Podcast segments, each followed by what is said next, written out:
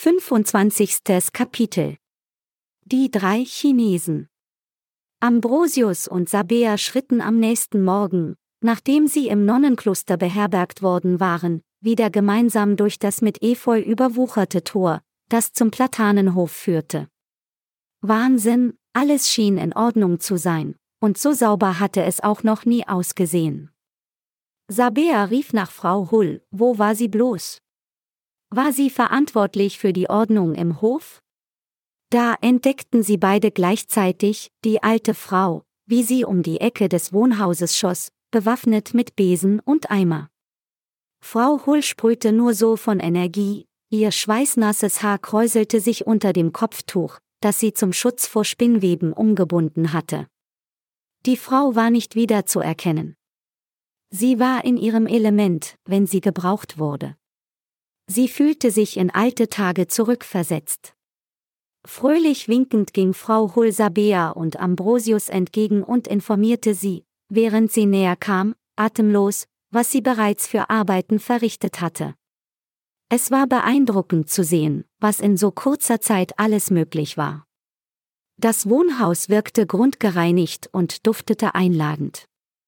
Frau Hull führte Sabea und Ambrosius voller Stolz überall umher. Am Ende ihres Rundgangs stieß sie das verdutzte Pärchen in die Küche. Wie das duftete. Die alte Frau hatte nicht nur geputzt, sondern anscheinend auch den Kochlöffel geschwungen. Setzt euch, meine Lieben, die anderen werden nach getaner Arbeit auch gleich zu uns stoßen, fuhr Frau Hull weiter. Ihre Wangen hatten eine gesunde rosa Farbe, sie strahlte über das ganze Gesicht. Sie war bereit, den Kampf gemeinsam mit Sabea und Ambrosius aufzunehmen, damit sie irgendwann ein ruhiges, geordnetes Leben führen konnten. Sabeas Wohlergehen war ihr sehr wichtig, Frau Hull hatte sie schon immer gemocht. Sie war von Sabea, der Pflegefachfrau, immer äußerst respektvoll, zuvorkommend, liebevoll, aber auch konsequent behandelt worden. Das hatte der alten Frau sehr viel bedeutet, da sie auch schon anderes hatte erfahren müssen. Irgendwie empfand sie eine tiefe Verbundenheit zu der jungen Frau, wie eine Großmutter zu ihrer Enkelin. Ambrosius mochte sie eigentlich auch, aber es missfiel ihr, dass er Sabea in eine solche verzwickte Lage und nicht zu unterschätzende Gefahr gebracht hatte. Das passte ihr ganz und gar nicht, der junge Arzt musste jetzt zeigen, was in ihm steckte und zu was er imstande war zu unternehmen, um sie zu retten. Na, endlich. Sind die Kühe versorgt? fragte Frau Hull die drei Chinesen, als sie verschwitzt, müde, aber sichtlich zufrieden, in die Küche traten. Es war aber fraglich, ob die drei die alte Frau verstanden hatten. Das Ganze hatte eine gewisse Situationskomik, eigentlich war sie zum Brüllen, diese zusammengewürfelte Truppe, unterschiedlicher konnten sie alle gar nicht sein. Da saßen sie nun gemeinsam am Tisch, die Teller mit einem herrlichen Mahl gefüllt, und redeten in ihren jeweiligen Sprachen aufeinander ein. Da kicherte Sabea über ihrem Maisbrateller, und dieses Kichern steigerte sich in ein herzhaftes Lachen, ja sie schüttelte sich. Als sie aufblickte, sah sie in völlig verdutzte Gesichter, die sie fragend anschauten. War sie nun völlig durchgedreht? Dann löste sich die Anspannung bei allen, und sie stimmten in Sabeas Lachen ein. Es brauchte keine Worte, sie waren sich, ohne sich, abgesehen von ein paar Brocken Englisch, sprachlich zu verstehen, vollkommen bewusst, dass sie alle im selben Boot saßen. Sie würden sich jetzt stärken, und dann mussten sie einen Schlachtplan ausarbeiten. Nach einem frisch angebrühten Kaffee ging Frau Hull zu Sabea und nahm sie bei der Hand. Ich muss Ihnen etwas zeigen, und Ihren Freund können Sie auch gleich mitnehmen, sagte sie und blickte mit hochgezogenen Augenbrauen hinüber zu Ambrosius. Sie führte die beiden hinaus in eine kleine Stube, die über eine wacklige Treppe mit dem oberen Stock verbunden war. Folgt mir, sagte sie bestimmt und kletterte überraschend behende nach oben. Atemlos folgten ihr Sabea und Ambrosius. Schließlich fanden sie sich in einem weit auslaufenden Dachstock wieder, auf dem unzählige Kleiderschränke herumstanden. Es roch mufflig, und der Staub tanzte in den Sonnenstrahlen, die sich durch kleine Dachluken im Estrich verirrten. Dann stieß Frau Hull eine Tür auf, deren oberer Teil abgerundet war, so, als befänden sie sich in einem anthroposophischen Zentrum. Strahlend wies Frau Hull auf das, was sich hinter der Tür befand, ein gigantischer Webstuhl, ein Prunkstück, und der Rest des Raumes war mit Spindeln und Wolle angefüllt. Sprachlos sahen Ambrosius und Sabea sich um. Wie zum Teufel? entfuhr es Ambrosius. Es war ein Zufall, entgegnete Frau Hull. Ich bin hier hochgestiegen, auf der Suche nach einem Besen, und habe diesen Webstuhl entdeckt. Er gehört mir. Mir. Mir. Ich habe ihn gefunden, und ich werde auf diesem Hof bleiben, bis mein letztes Stündlein schlägt. Ambrosius seufzte. So aufgekratzt und fit wie diese alte Dame war, würde das besagte Stündlein noch lange auf sich warten lassen. Frau Hulz Begeisterung griff aber auf Sabea über, und diese legte der alten Dame sanft den Arm um die Schulter. Macht sie das glücklich? fragte sie teilnahmsvoll. Mein Lebenstraum, antwortete Frau Hull leise und wischte sich ein paar Tränen aus den Augen. Dann hörten sie es alle. Das Geräusch. Es klang wie eine Mischung aus Froschquacken, Muhen und Bellen, alles gleichzeitig, und die Geräusche wurden über ein Röcheln und Röhren miteinander verbunden. Ambrosius fuhr zusammen. Während sich Professor und Verwaltungsratspräsident Wendelkirsch im Streit von seinen Kollegen getrennt hatte, beratschlagten in der Zwischenzeit die Doktoren Hufnagel und Huawing sowie Professor Lüthardt, der Chefneurologe, über das weitere Vorgehen. Wo ist er bloß, der Schweinekerl, knurrte Dr. Hufnagel mit zusammengebissenen Zähnen. Er muss sich in der Nähe aufhalten, womöglich mit dem Krankenschwesternflittchen, antwortete Dr. Huawing zwar despektierlich, aber in perfektem Deutsch. Mich interessieren vor allem meine drei Mitarbeiter. Bisher war zwar einiges nach außen gedrungen, und bald würden Polizeitrupps den Bühlwiler sie umstellen und intensive Nachforschungen anstellen. Sie mochten Säuglingsknochen finden, klar. Diese waren aber den zutiefst unmoralischen Vergehen der Mönche zu verdanken, die sich in den Kellergewölben schamlos mit den Nonnen vergnügt hatten, und zwar jahrzehntelang. Was den Bühlwiler sie anging, waren Hufnagel, Huawing und Lüthard, rechtlich gesehen, aus dem Schneider. Ihre größte Sorge waren die unterirdischen Labor- und Versuchsräume, wo die drei chinesischen Mitarbeiter beschäftigt gewesen waren.